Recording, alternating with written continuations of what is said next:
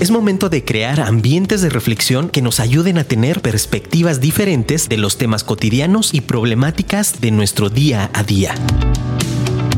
Acompáñanos en Radio Consciente junto a Saúl Rivas y Aru Rodríguez.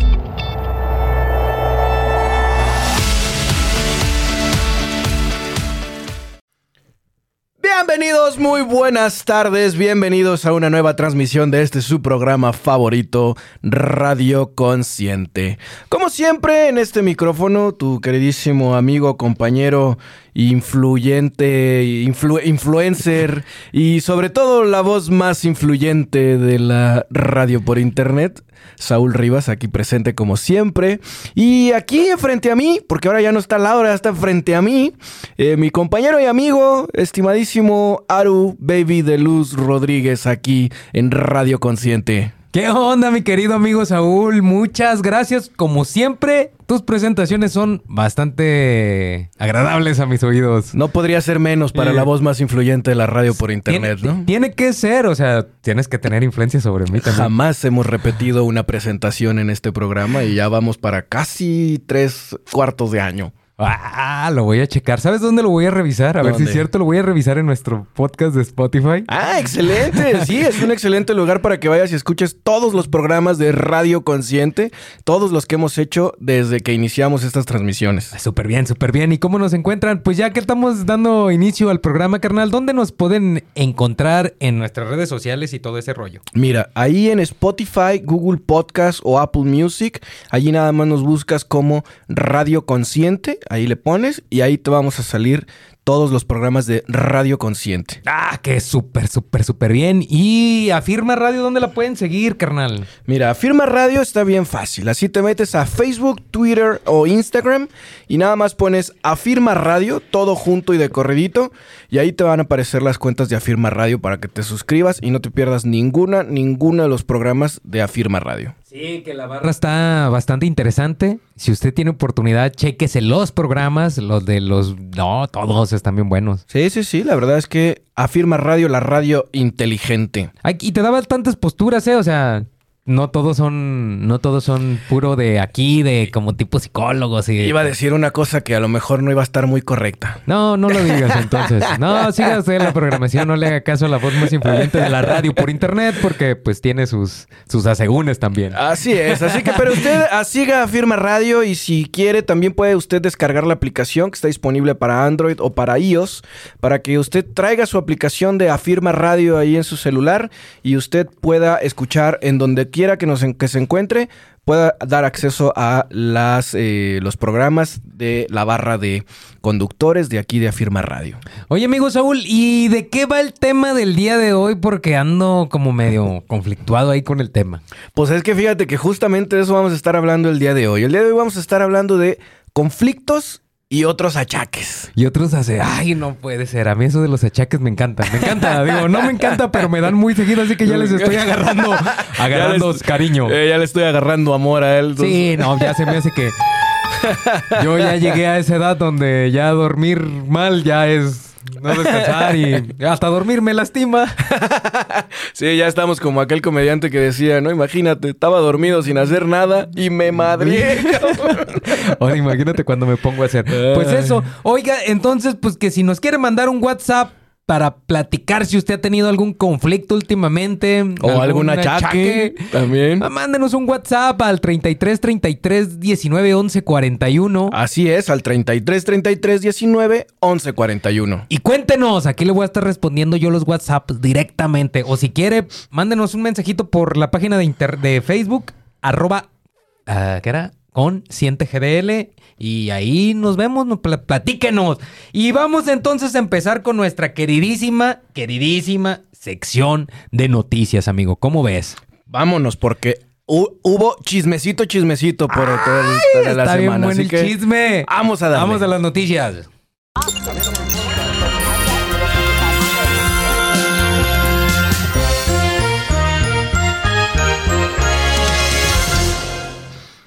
A la sección de noticias de Radio Consciente. A ver, mi estimado Haru, ¿Por cuál quieres empezar el día de hoy? Pues fíjate que me gustaría guardar la de la de la del aeropuerto para la al final. Perfecto. Entonces vamos empezando por una. Resulta ser que le hicieron una investigación a Kimberly Clark. Ah, ¿Sabes? caray, la, ¿quién es la- empresa de Kimberly Clark. Ah, yo pensé que era una muchacha. Como Kimberly Loaiza, ¿no? Pues la prima de Clark Kent. No, no, a Kimberly Clark, que es una marca que, bueno, Sí, eh, sus, dueños, sus dueños son Claudio XGG, que es el papá, y, y de Claudio X González, Ok. ¿no? Eh, que es uno de los más fervientes opositores al gobierno del día de, de- de- turno, al menos de la administración federal.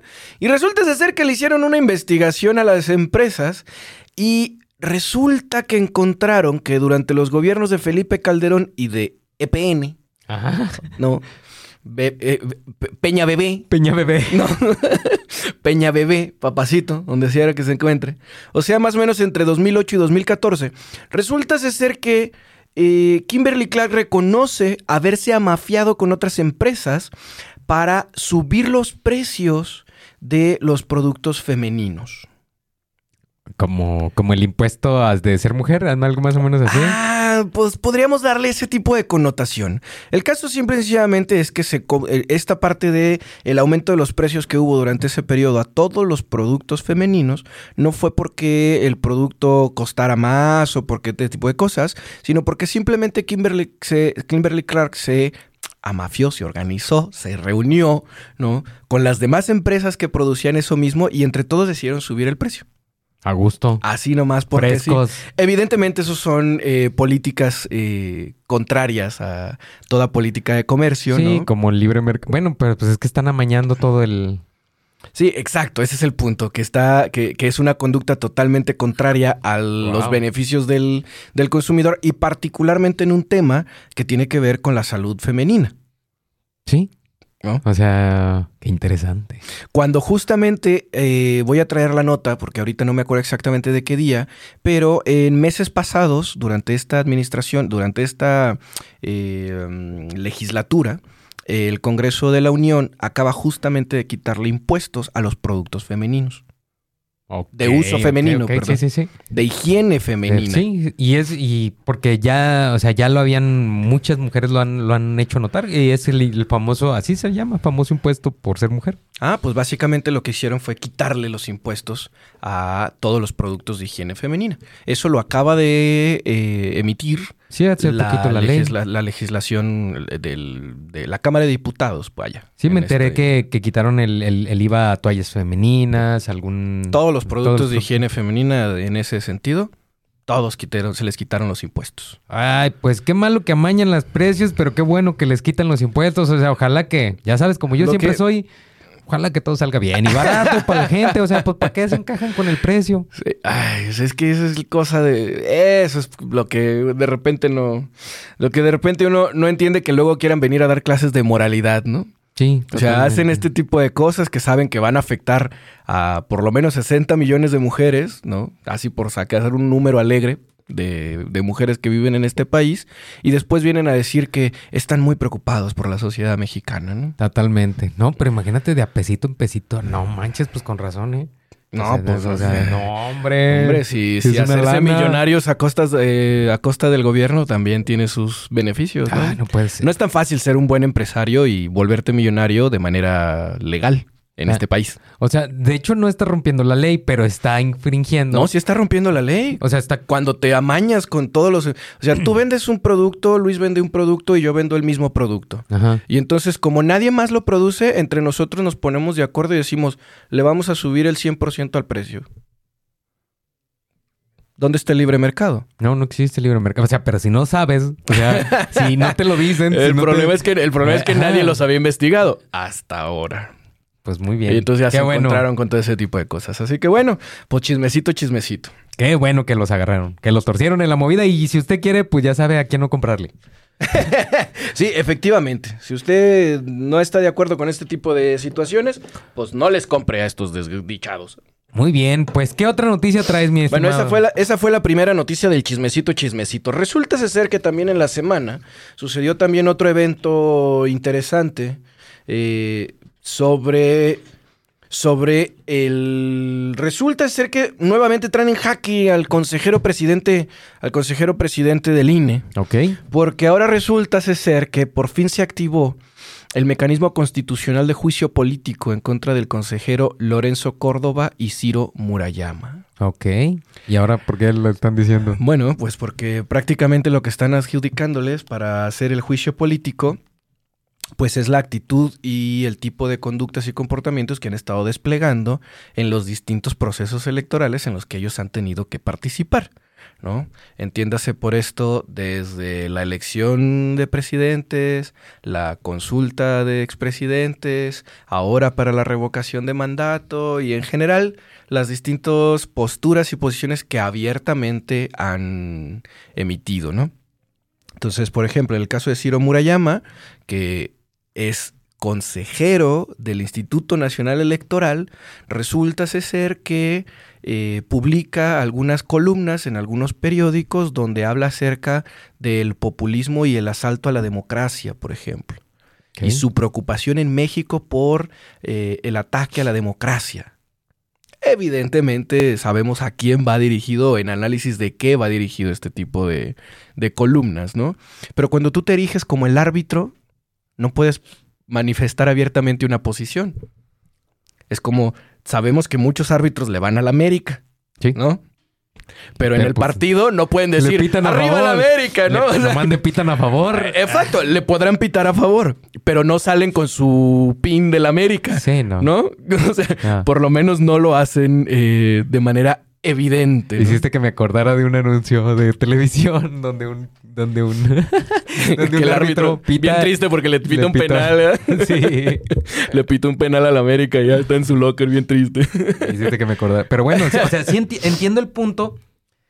Pero ¿no crees tú que de repente, o sea, y ahora que, le- o sea, gracias a que está haciendo eso, pues ya es víctima, o sea, no es víctima, más bien es, es lo están acusando, le levantaron una Sí, carpeta de sí, sí. investigación. Eh, el procedimiento es que la Cámara de Legisladores, eh, déjame, creo que si no me falla la memoria, creo que le corresponde a la Cámara de Senadores eh, o la Cámara de Diputados, es la Cámara de Diputados, eh, quien tendrá que determinar si hay elementos para que eh, se lleve a cabo el juicio político de estos funcionarios. O sea, apenas se inició. O sea, Sí, esta historia sí, va- apenas va, apenas va, a empezando, empezar. apenas va empezando, ¿no? Entonces apenas ya reunieron a la comisión para que los diputados analicen si lo que les van a presentar hay elementos suficientes para que estos personajes vayan a juicio político. Sí, lo desafortunado es que casi toda la cámara es pues del partido Sí, pero tiene que ser mayoría absoluta. absoluta. Así es. No la mitad No la más uno. tienen. No, no la tienen. No relativa. Esa es la relativa. Ajá. De la mitad más uno. La otra es absoluta. O sea que tienen que ser tres cuartas partes. Ok. Bueno, pues vamos O sea, ahí va a estar, ahí va a estar, bueno el va a estar bueno a ver en qué termina ese. No, es que ya, o sea, ya de, entre todos, o sea, fíjate que ahorita que dices eso del juicio, pues también ahí al un comediante youtuber, Chumel Torres, pues también le cayó la voladora. Ah, sí, ya Por- ves que por lo, lo decir- denunciaron por violencia política. Ajá, por violencia política. Pero pues desafortunadamente están, están acusando muchos, muchos reporteros, muchos periodistas que, que están totalmente en contra del gobierno. O sea. Eso está interesante. Vamos a ver en qué termina y vamos a ver si, si este, que aplica para todos los casos. Porque lo que, lo que la gente alega es, oye, pues estás, apenas te dicen algo y aunque el presidente diga que él no es quien está haciendo las cosas, pues él le da continuidad. Por ejemplo, Sí. en el tema de, de Chumel, que le dice, ah, pues este muchacho es muy bueno, ¿sabes? O sea, todo ese tipo... o sea, Que se- por supuesto que es una sátira, ¿no? Sí, y se está encarando con, con, con el personaje, ¿sabes? Que también como que dices, bueno, o sea, a todos los, a, mu- a mucha gente que, que, que dice cosas en contra del gobierno, pues les están mandando investigar, investigar, investigar. Desafortunadamente, te, te quedas en el contexto de que dices, bueno, y la gente que realmente, o sea, que se oye, que dicen, mira, pues las casas de Bartlett, la maestra, no me acuerdo cómo se llama. Delfina. Delfina. Hay, hay algunos personajes interesantes dentro de la política y dentro de la esfera que parecieran a ojos del mexicano común muy intocables. Eso también Acá, está. es- acá el tema también es un asunto jurídico, pues, ¿no? Sí, Porque como decía Dostoyevsky, mil sospechas no constituyen una verdad. sí, pero ¿No? no, aclararla y el, y el no dejarla. O sea, A lo que voy a hacer lo siguiente. Si no existe una denuncia, ¿quién lo va a investigar? Tú me puedes decir, es que las casas de Bartlett, ok, ¿dónde está la denuncia? No lo sé, podría haber. ¿Nadie ha denunciado? Yo digo que sí, ¿no? Pues es lo que no sabemos. Entonces, si tú me estás diciendo, oye, es A que ver, hay una situación aquí irregular y la, la, la, la, la, la, ¿deberían investigarlo? Papi, pues tú tienes que presentar tu denuncia, aportar las pruebas que tú tengas de lo que estás denunciando y entonces el Ministerio Público podrá actuar en función de lo que tú le presentes. De Sí. otra forma no podrá hacerlo. Entonces, que todo suene sospechoso no constituye que sea una cosa verdadera. Sí, totalmente. Por ejemplo, aquí estoy leyendo, dice, en el 2019 la Secretaría de la Función Pública investiga las propiedades de Bartlett y un poco más adelante, en el 19 de, diciembre del 2019, mismo año, dice, exoneran a Bat- de Bartlett tras investigar sus bienes y los de su familia. Sí, que lo malo es que, o sea, parecieran todos ricos, ¿sabes cómo? O sea, Bueno, Bartlett O no es rico, no es rico de hace cuatro No, años. no, no, ¿eh? no, no. o sea, Bartlett no es Sí, rico es de hace de- tres de- años. O sea, lo sabemos, y lo, sab- porque, lo sabemos porque pues ha, ha estado viviendo del del erario erario público desde hace más de tiempo. 30, 40 Exacto. años. O sea. Entonces, bueno, seguramente, o sea, no estoy diciendo que sea un santo, vaya. Sí, no, totalmente. no, no. O sea, seguramente tiene muchísima cola que rastrarle y, y todo el tema, ¿no? Nomás a lo que estoy apelando en este momento es la parte jurídica, es quién está presentando las denuncias, Fíjate quién está aportando las pruebas, quién está aportando las evidencias para que estas sospechas terminen en algo real, que es lo que le está pasando a Chumel. A él le presentaron una denuncia ante el Ministerio Público, el Ministerio Público le dieron pruebas y evidencias le dijeron, mira, aquí está. Sí. Acá también, el o sea, por ejemplo, acá- Público... acá no, dice- pero acá es la Secretaría de la Función Pública. Sí, pero no, no, no, no, no. Acá dice que fueron presentadas ante la, la Función Pública y la Fiscalía General de la República. Es Xochil Gálvez, que es una diputada del PAN. Ajá. eh, Ay, polémica, Sánchez. normal, o sea, pues, o sea, La que dice que por qué México no es socio al 30% en el litio. Pero es lo que te decía, o sea, muchas veces, o sea, si nosotros, fíjate, eso es, ese es otro tema, lo del litio. Resulta que México no tiene la capacidad para explotarlo al 100%. No, porque no tiene ni una empresa para eso. Exacto. Entonces, ¿qué hay que...? Hay Van que a crear una empresa para sí, eso. y aprender el, la y tener la curva de aprendizaje para poder... no, va a ser un rollote, o sea, te lo juro.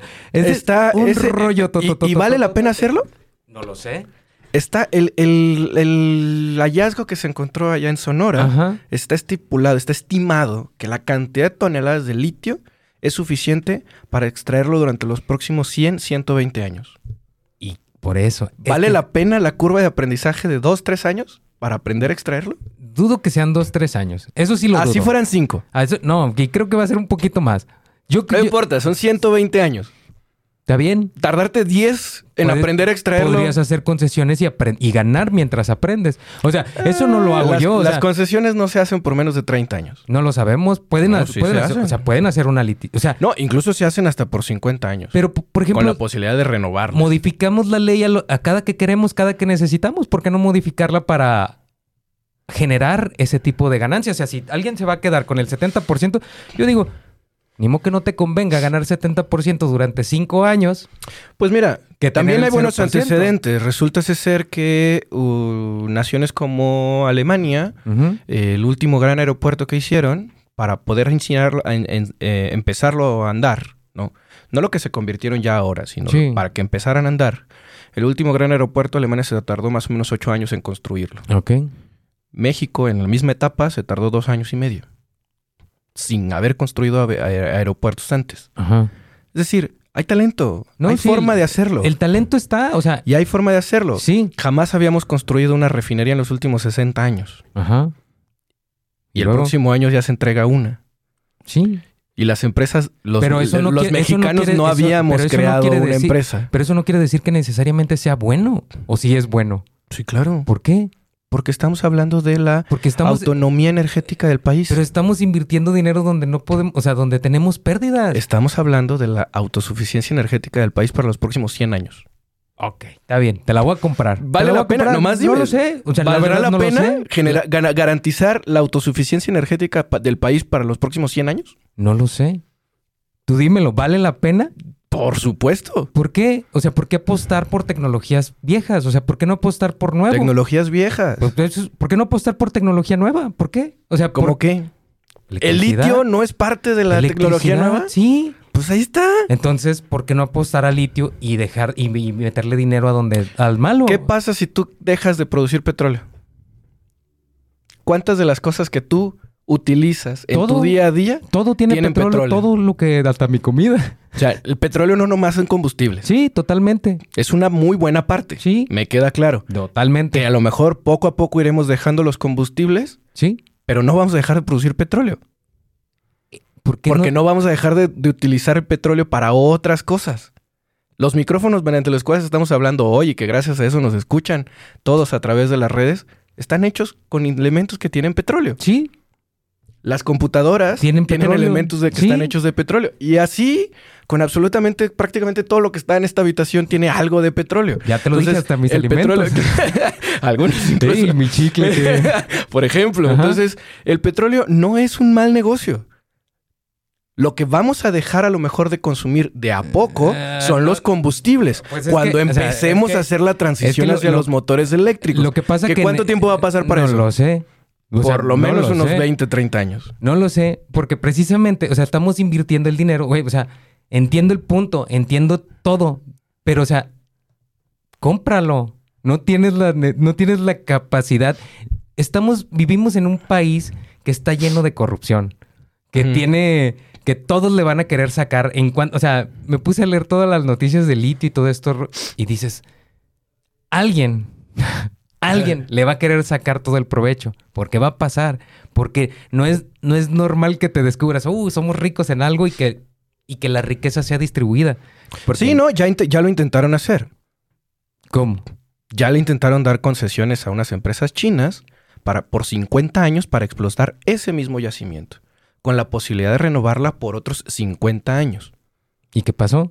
Se las echaron para atrás, porque lo declararon elementos estratégicos. Sí. O sea, sí te entiendo. El problema Es que solo es eso, solo estamos hablando, de lo único que estamos hablando Que es de la un- soberanía energética de este país. Sí, pero vivimos en un país plagado de corrupción. ¿Y por eso hay que renunciar a todo? O sea, Y entonces mejor es entregarlo todo a otros y nomás que nos den una parte. vamos a aprender, o sea, vamos a aprender de las de todo eso, o sea, ¿cuál ¿Quién es- te va a aceptar ese negocio? Dime. Si se lo pones a alguien, seguro alguien lo va a aceptar. O sea, ya te lo dije. Bueno, Si, si lo ofreces a una empresa que gánate el 70% durante 5 años, 10 años, seguro, seguro existe una empresa que lo hace. Seguro. ¿qué te parece si mejor contratamos a esa empresa para que nos enseñe a extraerlo? Que la contraten. Y que se quiten de todo. O sea, es que es, eso, es o que eso es lo que va a pasar. ¿Qué crees que, qué crees que hicieron eh, para... O más, más bien, ¿qué crees que va a pasar con esto? Se va a crear una empresa del Estado para extraer el litio. Ajá, ¿Saben qué? Descubrimos que curiosamente no sabemos cómo extraer el litio. ajá, Perfecto. Voy a contratar a alguien que sabe cómo hacer ese pedo. ajá. A lo mejor lo voy a contratar por cinco años para que me capacite y me prepare a esta empresa y me acompañe a esta empresa nacional mexicana para que extraigan y les enseñen cómo extraer este litio. Pues ojalá que todas las les voy a pagar un así. dineral. Sí. Seguramente les voy a pagar un dineral. Pero las ganancias de la extracción y de la comercialización del litio van a ser para la empresa nacional. Como, como la CFE. ¿Qué es lo como que- qué es- Pemex qué es lo que se puede como comprar en este- las en- como en este las mundo? ganancias de todas las empresas mexicanas. Pemex construyó uno de ¿qué? Uno de cada dos, una de cada dos escuelas de este país. ¿Cómo? Y uno de cada dos hospitales de este país se construyeron con dinero de Pemex. ¿Y por qué entonces tenemos una empresa Es un- plagada de números rojos? O sea, ah, pues es porque, eso. porque hay un montón de cosas ahí ¿Qué- además. ¿Qué, crees que le va que a pasar al están litio? que se le están que apenas ¿Qué crees se que le va a están pasar destapando. al litio? O sea, también. Bueno, pues no lo sabemos, pero no por eso vamos a renunciar a ello. No por eso vamos a entregarlo. No lo vamos a entregar, necesitamos sí. explotarlo. Por eso.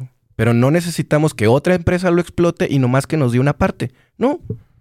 Podemos hacerlo nosotros y contratarlos para que nos acompañen en Ojalá el que lo hagan así. Hágale caso a la voz más influyente de la radio por internet, Y- porque Y entonces que esto se vuelva Es que realmente una empresa nacional. ¿Como cuál? Pues como Pemex o como CFE. Números rojos. Sí. O sea, es que ese es el problema. O sea, No, no es el problema. El problema es que estas empresas estaban desde hace algunos años, no estoy hablando de 3, 4, 5, sí, no, 10 años, 20, 30. por lo menos, habían estado siendo encausadas a destruirse. Todo el tiempo, durante más de 20 años, las empresas como Pemex y como CFE cada vez fueron cediendo más terreno para que pudieran entrar las empresas particulares, que es el fenómeno que acontece en estos momentos en España. No pasó hace 10 años, en estos momentos en España. Las empresas particulares controlan casi el 100% de la industria eléctrica de España. Y adivina qué, españoles pagan costos altísimos por la electricidad solamente porque están en manos de una empresa particular a la que el gobierno no le puede poner un tope y no puede regularla. ¿Por qué? Porque España se dio todo eso y dijo que los particulares se hagan cargo. Y está demostrado que eso no funciona. A la población no le ayuda, pero las empresas se hinchan de lana. Y lo que pasó con Pemex y con CFE justamente fue eso. Poco a poco las fueron desmantelando y las fueron cortando y las fueron limitando hasta que cayeran en números rojos para que precisamente poder justificar el decir, ven, las empresas nacionales no están haciendo su trabajo, necesitamos que entren los privados. Y entonces que pues, los privados empezaron a llevarse parte de las ganancias de, este, de estas empresas. Pero no es por ineficacia. ¿Qué otra empresa ofrece luz? En México Sí. estaba Luz y Fuerza del Centro. Estaba. Estaba. Ajá. La desmantelaron ¿Hace también cuánto? en, Cal- en la fecha de en años de Calderón. O Por sea, eso. por eso. Pero la desmantelaron no porque fuera ineficaz, ¿No? sino porque quisieron abrirle ese paso para que pudieran entrar los privados. Entonces aquí siempre ha sido el problema de cómo el poder económico se mezcla con el poder político. Pues normal. Pareciera clase de la mañanera, pero es que es así y es normal. una realidad. El poder económico se mezcló con el poder político y entonces, adivina qué, el poder económico está muy por encima en sus capacidades de cualquier poder político. Pero muy por encima. Sí. Y en el fondo, eso es lo que ha estado pasando en este país y no solo en México, ¿eh? Sí, es un O sea, fenómeno. nosotros lo vemos un- porque, sí. porque es nuestro país y porque aquí estamos, pero este es un fenómeno particularmente recurrente en toda Latinoamérica. En toda Latinoamérica. El país de Latinoamérica que tú me digas. Que en gran parte es lo que ha impedido que Latinoamérica pueda evolucionar y pueda salir adelante de sus propias crisis, que de por sí Son bastantes. ya, bastantes. Ya, sí, ya por sí, sí, ya. solas están, o sea, están difíciles. Ahora imagínate con toda esta carga de todo el poder económico encima de, de Latinoamérica, ¿no? Y México no es la excepción. También es parte de esto. Entonces, ciertamente hay muchas historias, hay mucho tema que nos da para estar de suspicaces y decir, pero ¿y qué va a pasar? Y seguramente no va a funcionar y todo este rollo. Seguramente hay muy buenos argumentos, pero también me parece que es un muy buen argumento el decir, no por estas cosas tendríamos que nosotros que renunciar a esto. Es un elemento estratégico. El futuro de este planeta probablemente esté en el litio, porque justamente de ahí se construyen las baterías, que es a donde queremos hacer la transición. Entonces, adueñarnos de esa parte, que además ya está en nuestro país, ya es, ya es de la nación, ¿no? seguramente nos va a costar trabajo desarrollar una empresa, aprender a extraerlo, traerlo. A lo mejor eso nos va a tomar 5 o 10 años. Está bien. Pero si podemos asegurar que ese yacimiento nos va a dar suficientes recursos para los próximos 100, 120 años, sin problemas. De Pues, mi parte, Pues ojalá que así fuera. o sea, ojalá que así sea. Y, y, que, por lo menos hay que, intentarlo. Y que a todos nos llegue bien, o sea, que nos llegue bien, o sea, porque precisamente eso es lo que uno buscaría con las empresas que se dedican a a atender en el gobierno, perdón, una empresa estatal. Ya veremos, el mejor ejemplo va a ser ahora que se termine la refinería de Dos Bocas, que verdaderamente se restauren las otras refinerías. Porque se supone que el trabajo es todo completo. Es decir, las cuatro refinerías, ¿cuatro o cinco? Creo que eran cuatro. Ya, de verdad, creo que ya, ya, ya, ya- no traigo, no se me borró ahorita el dato, pero creo que son como por lo menos cuatro refinerías. La de dos bocas y la de ahora que se compró de Texas. Se supone que ya con esas seis, modernizadas las primeras cuatro, la de DIR y la nueva de dos bocas, esas seis trabajando en su conjunto, van a poder convertir a México en autosuficiente en el consumo interno de combustibles. ahí va a ser la prueba. Vamos a ver, a ver qué tal le Ahí va a ser la verdadera prueba si las empresas nacionales verdaderamente pueden convertirse en un pilar o en un ancla de desarrollo para, lo- para México. Pues ojalá que sí le salga bien ahí a nuestro viejito Ojalá querido, que sí. que se acompañe de la gente, porque pues necesitamos ayuda. Es un reto, es un reto ayuda. y es un reto para el país completo. O sea, sí, sí, el presidente y lo que tú quieras, Sí. pero es un reto para todo el país. Porque obviamente quienes tendrán que trabajar en esa compañía, la de litio o, la, o lo que tiene que ver con Pemex, pues van a ser mexicanos. ¿no? Y tendrán que desarrollar toda su creatividad y todo su ingenio para ver de qué manera convertir una empresa, en este caso de la que estamos hablando de litio, una empresa nacional en ese tema que verdaderamente pueda ser de beneficio para el país. Sí, ojalá que no se sindicalicen los trabajadores también. bueno, no sé. Que no caigan en esos vicios Sí, del no, viejo en- sindicalismo, ¿no? En, en- en eso, está bien. Pues muy bien. Mira, Y nos fuimos bien Oye, de oye, largo. No, ya, Ni no. siquiera- Nomás dime el aeropuerto ya. El aeropuerto. Y el día de ayer se inauguró el Aeropuerto Internacional Felipe Ángeles de, la, de Santa Lucía en el Estado de México, lo cual pues es la primera etapa del aeropuerto, ¿no? En una primera etapa que le permitirá atender a cerca de 19.7 millones de turistas en un año. En una segunda etapa, que vendrá eh, tiempo más adelante, pues, eh, podrá atender cerca de 50 millones de usuarios en un año, que es más o menos la capacidad que tiene ahorita el aeropuerto Benito Juárez de la Ciudad de México. Y en una tercera etapa, porque es así, está Progresivo, proyectado así de esta manera, en una tercera etapa tendrá la capacidad para atender a cerca de 100 millones de usuarios Ay, jole. al año. Ojalá que sí. O sea, va a ser mucho más grande que el aeropuerto Benito Juárez de Muy la Ciudad bien. de México. Entonces, pues ahí está la inauguración y todo el cotorreo. Ah, Hay un montón chido, de... ya sabes, normal todo. Hay un montón ahí de, de comentarios al respecto, pero bueno, lo importante es que pues es la primera gran obra que termina esta administración. Pues más o menos, todavía no, la termina, yo creo. O sea, No, no, o sea, eh, que ah, entrega, sí, no, que entrega, que, la que entrega. Sí, sí, que la entrega, porque no, acabo de decir que fue la primera etapa y Sí. todavía les faltan eh, otras etapas, ¿no? Entonces, eh, lo único que hay que, bueno, que yo considero que habría que mencionar al respecto es que eh, habiendo tantas cosas a lo mejor que cuestionarnos o que preguntarnos respecto del aeropuerto, la gran mayoría de las críticas se centraron en la señora que vendía doraditas ahí. Ah, la neta, Sí. yo qué chido. O sea, la neta, o sea, yo sí. Que, yo- que yo, o todo sea, el mundo yo- las confundió con tlayudas, pero bueno, No, es o sea, otra historia, falta de cultura. Yo, creo, yo creo, yo sí te, o sea, yo sí soy sincero, de comerme una Krispy Kreme a comerme una, Una- tostadita con frijolito. Oh. No, yo la neta sí le entro a la tostadita. Fíjate que a mí lo que más me sorprendió fue todo este rollo que se, que se suscitó sobre el clasismo. Sí. O sea, porque todos los videos, pues la central no es, la central avionera no es muy bonita, no es muy bonita. No, no es precisamente estética. Es así tan- o sea, oja- ojalá que sea muy funcional, que eso es Eso es lo verdaderamente importante, ¿no? pero, por ejemplo, de la gente decía, qué nacos. O sea, porque había, o sea, vi un video donde alguien estaba bajando y estaba grabando un, un show de como de, de mariachi, como bailando, pues. Y yo dije, ay, qué chido, qué folclor, ¿no? O sea, a mí en lo personal sí me gusta ver la música y pues llegar a un lugar y que estén bailando, yo sí lo disfruto. Entiendo que algunas personas pues puedan decir, ay, qué nacos. También lo entiendo. O sea, lo entiendo por- porque son así. No O lo comparto, pero no lo lo comparto, entiendo. pero lo entiendo.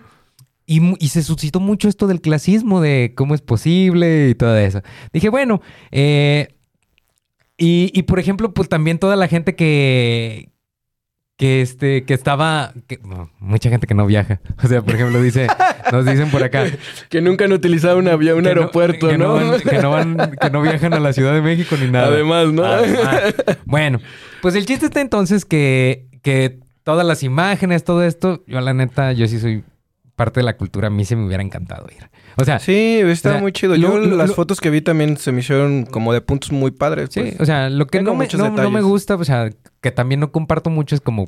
¿Por qué los, el ambulantaje? Eso como que no me cayó muy bien. Sí, se me hizo, se me hizo chistoso pues porque vendían puras... O sea, vendían pósters de AMLO y todo. Ya hasta dije, ¿los habrá mandado alguien de acá de, de la contra? Hasta O sea, de la oposición. porque, o sea, uy, de- de- o sea, sí. no, no, no, Daría o sea- para pa sospecharlo también. Sí, o sea, es que, o sea, ¿qué necesidad tiene alguien de ir a vender fotos, o sea, pósters de AMLO, güey? O sea, tú tienes, imagínate, ya te, ya te veo a ti en tu casa guardando la bodegón de peluches de AMLO. O sea, destapadores de AMLO. O sea, Eh. no lo sé. O sea, me dio, me dio curiosidad, me dio de qué pensar. Ojalá eh, se entreguen porque pues sí hay tramos donde no hay carretera, que fue una de Sí. las cosas que la- muchos de los usuarios que empezaron en, en el primer día, pues se- dijeron pues no hay como un camino normal. De Sí, hecho sí, vi sí. Un, un- un video donde pues iban bien, van bien, van bien, van bien, y de repente llegan a un camino como de terracería porque Que pues se, todavía per- está en construcción. porque se perdieron. Sí, probablemente. Sí, hay, hay- hay- hay dos, tres ca- cosas que se pueden, que van a seguir mejorando, definitivamente. Sí. Por ejemplo, el, vi el video del día de hoy, el segundo día de actividades, pues normal, no hay gente. O sea, No, pues no. Tienen como cuatro de Son, vuelos. son algo 12 así. vuelos, comentaba Ah. que iba a haber 12 vuelos este día y pues las instalaciones prácticamente vacías, así que pues Pues normal. si usted quiere ir a aventarse, aventurarse a Y despegar, conocer el aeropuerto. Vaya. El nuevo aeropuerto. Ah, y si quiere invitar a alguien, pues invítenos a nosotros. Sí, nosotros vamos gusto y hacemos la, la crónica. Y Jamie, ahí me écheme en Volaris, no hay bronca. Hasta en viva, ¿no? Le hace. Échenle, nomás que, nomás que llegue ahí. nomás que llegue a México porque sí me gustaría conocerlo. Sí, la verdad que sí. Pues nada, todo eso fueron las noticias. Usted vaya a México, diviértase, pase un bonito día, un bonito fin de semana. Cuando vaya a trabajar, disfrute del aeropuerto. Si le molesta, si está muy lejos de su destino, pues ni modo, pues hay que aguantar. Ya, ya lo pusieron. O, o vuele al de la Ciudad de México. México. a la Ciudad de México, haga lo que quiera. Nomás, pues no se enoje tanto. Bueno, pues sí, esperemos que se resuelvan las cosas que tienen que resolverse para que esto se vuelva mucho más eh, operativo y funcional. Y ya nos fuimos de larguísimo con el tema de las noticias, así que vamos a darle paso a los patrocinadores que hacen posible que Radio Consciente el día de hoy esté al aire.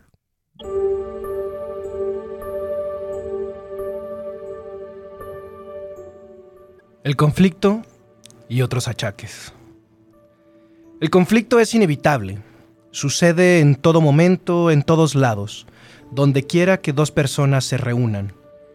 Eventualmente, aparecerá el conflicto. Suele decirse bastante y se dice bastante bien por allí. De la gestión del mismo habrá de depender si se convierte en violencia o en una oportunidad. También se dice mucho por ahí. Pero ¿qué pasa con el conflicto donde aparentemente no existe otro que te contraponga? Sí, hablo del conflicto interno, tu conflicto interno. Y sí, dije aparentemente, puesto que a todo conflicto interno le corresponde un nombre y un apellido concreto. Saber cómo se llama tu conflicto interno es tu obligación, no solo como individuo, sino como ciudadano, pues tus conflictos internos invariablemente se verán reflejados en tu actuar externo, y es allí donde nos afecta a todos. En tus relaciones laborales, en la crianza de tus hijos, en tus relaciones familiares. ¿Crearás caos o brindarás paz alrededor de ti? Eso depende de ti. Cuando intentas ser algo que no eres, todo a tu alrededor será caótico. Creerás que eres tus posesiones, creerás que eres tus ideologías, creerás que eres lo que ves en el espejo. Por tanto, si alguien toca alguna de esas partes, sin duda crearás conflicto, porque tú mismo te has expandido sobre todas estas cosas que inevitablemente terminan enredándose por todos lados. Mientras las personas sigan creyendo en algo, el conflicto será inevitable. Por mucho que trates de ocultar las diferencias o disimularlas o maquillarlas, mientras alguien crea en algo distinto a ti, si te empujan lo suficiente, el conflicto emergerá. ¿Qué? ¿Cuánto conflicto? Pues así me sentí como ahorita, como acá que nos juntamos a vemos conflicto, carnal, tuyo. o sea, conflicto de plática y de todo esto, porque pues no concordamos en nuestras ideas. Sí, efectivamente, y ahí es donde surge el conflicto. Y se puede resolver, como lo mencionas, con violencia o Puede convertirse en algo, puede oportunidad. trascender trascender, sí. hacia, hacia la violencia o puede convertirse en una oportunidad. Eso, eso también depende, ¿no? ¿De qué?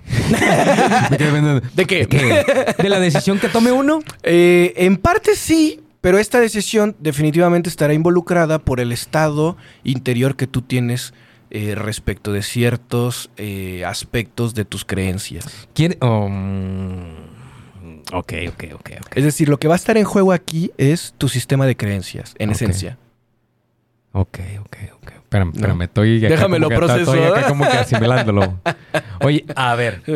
Eh, mm, últimamente he estado hablando como que de religiones. O sea, no de religiones, más Sí, bien sí. me he estado preguntando sobre religiones. Y.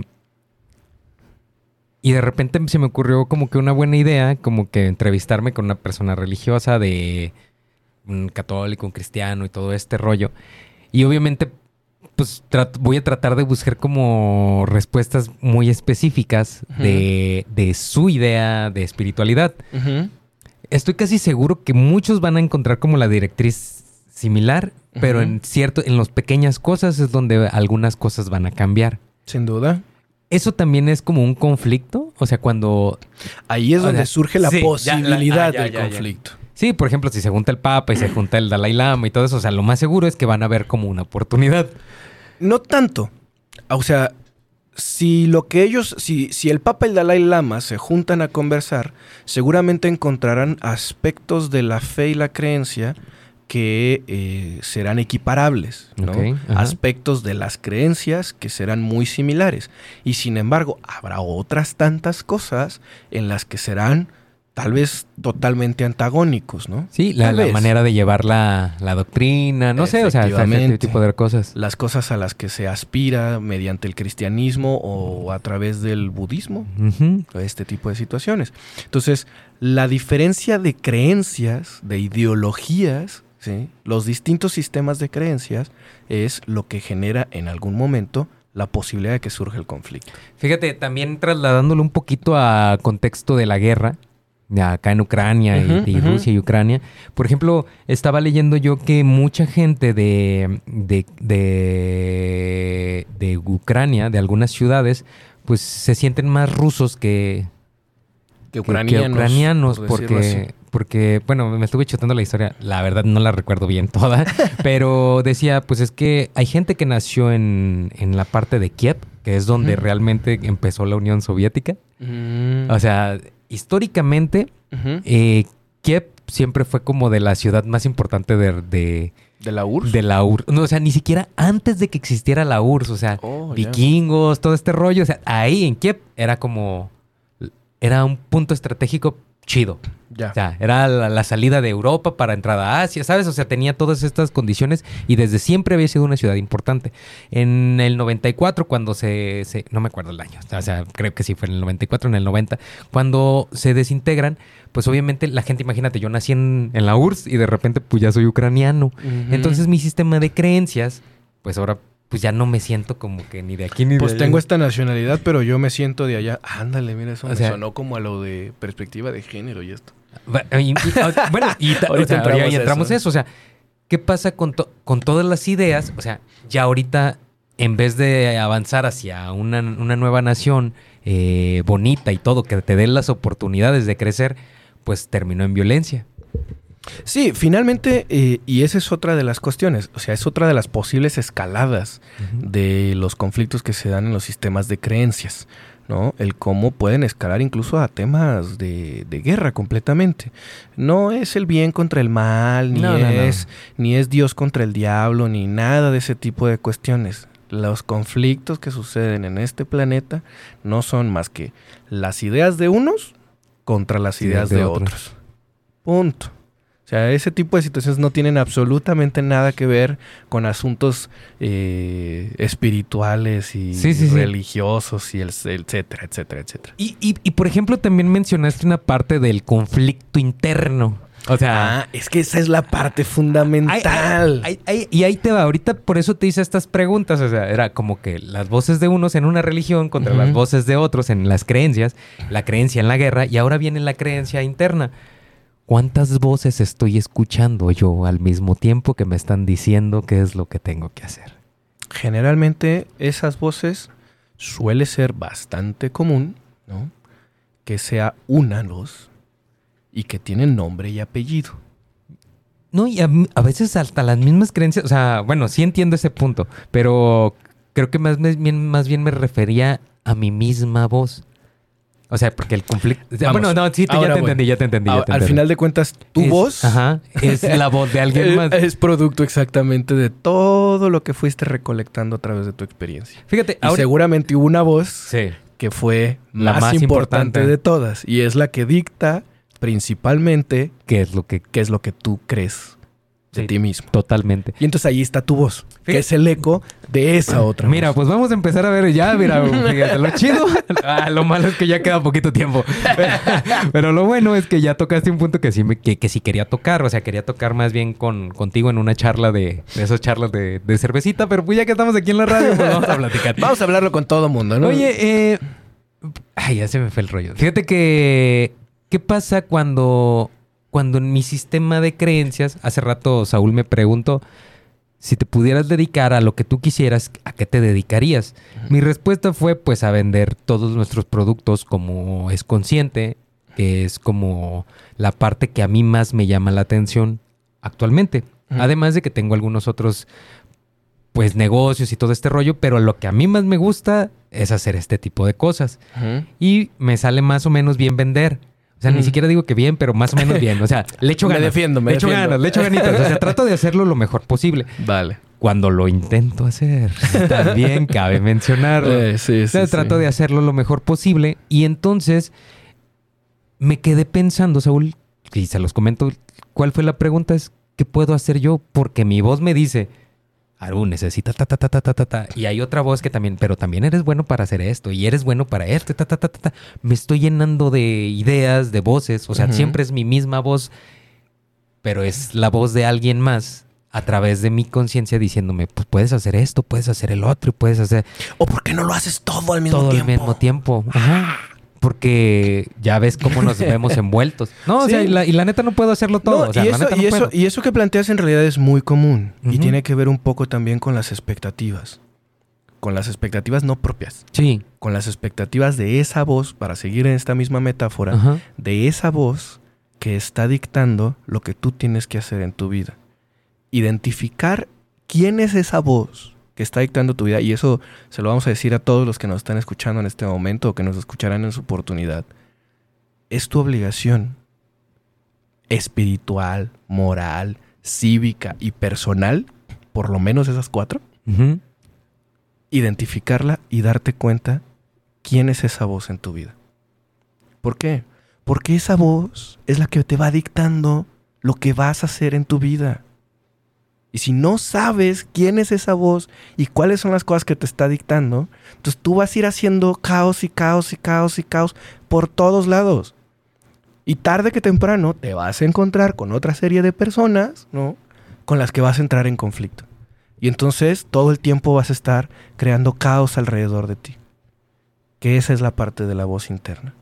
Si tú te vuelves una parte, un ser internamente en paz, ¿qué crees que va a pasar si de repente llegas a una situación de conflicto? Pues vas a tratar de solucionarlo de la mejor manera. Vas a ser pacífico. Sí. Sí, Si pacífico. dentro de ti estás hecho un caos y estás siendo violento, ¿qué crees que va a pasar si te expones a un conflicto? Voy a reaccionar de manera, de la peor manera posible. vas a ser violento, exactamente. Entonces la paz o la violencia está en nosotros mismos.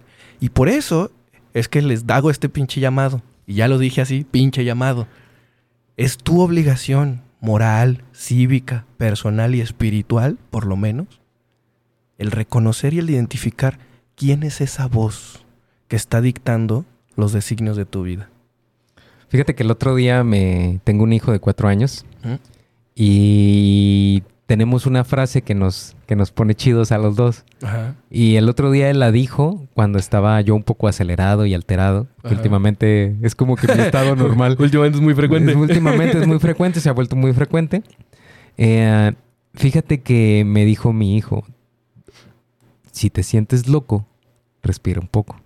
Ujú. Y entonces, eh, o sea, ¿y, y, y qué era lo importante? O sea, ¿cómo, cómo aprender también? De repente conocí, he conocido a varias personas que tienen técnicas de respiración y que pues, aquí en nuestro mismo trabajo como locutores nos, nos dijeron, si usted aprende a respirar, va a mostrar la capacidad para poder expresarse de manera adecuada y todo este rollo. Va, va. se me fue el aire. Fíjate, o sea, y entonces aprender a respirar pues nos tranquiliza, pero ¿qué pasa cuando nuestra voz interna, te lo juro, a mí muchas veces yo sé que me tengo que tranquilizar para poder solventar todos los problemas, pero se me olvida. ¿Mm? Y a mucha gente se le olvida porque la voz que tenemos es trabaja, haz cosas, haz cosas, haz cosas, haz cosas, haz cosas, haz todo. Y al final pues terminamos tronándonos. O sea, Tal cual. yo ahorita me encuentro en esa situación, querido radio consciente, no que no le pase lo mismo. Estoy tronado, estoy tronado física, mental y, y espiritual, pero estoy tratando de encontrarlo. O sea, ¿sabes? O sea, no porque yo venga aquí a, a platicar con ustedes quiere decir que soy una persona súper poderosa. O sea, sí poquito, pues, pero... Pero, o sea, tengo buena actitud. Más bien tengo... Tengo buena actitud tengo buena esa parte actitud, de o sea, tengo buena actitud y creo que eso es lo único que- que me ayuda.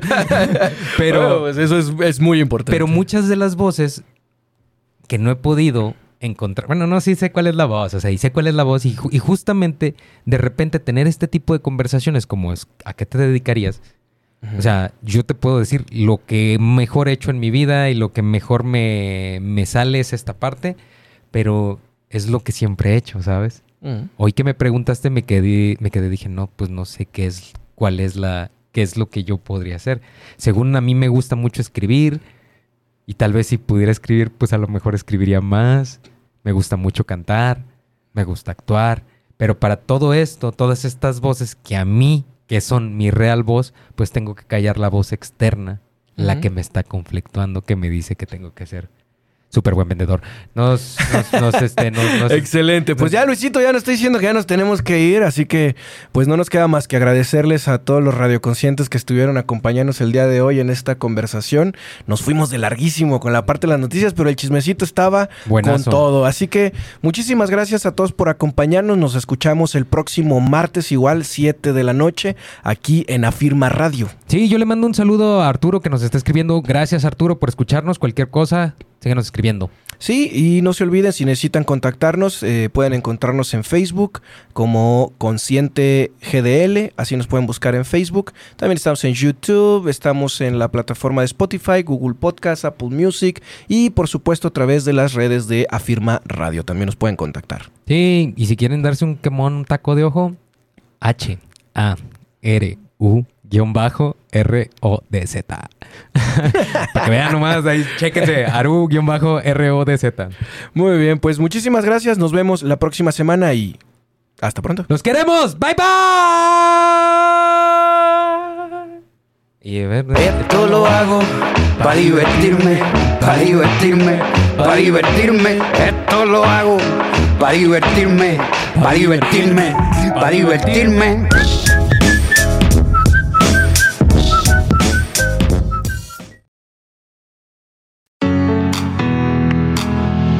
Hemos llegado al final con las reflexiones de hoy, así que nos vemos la próxima semana para crear y construir una perspectiva diferente de nuestra cosmovisión. Sintoniza Radio Consciente el próximo martes en punto de las 7 de la noche.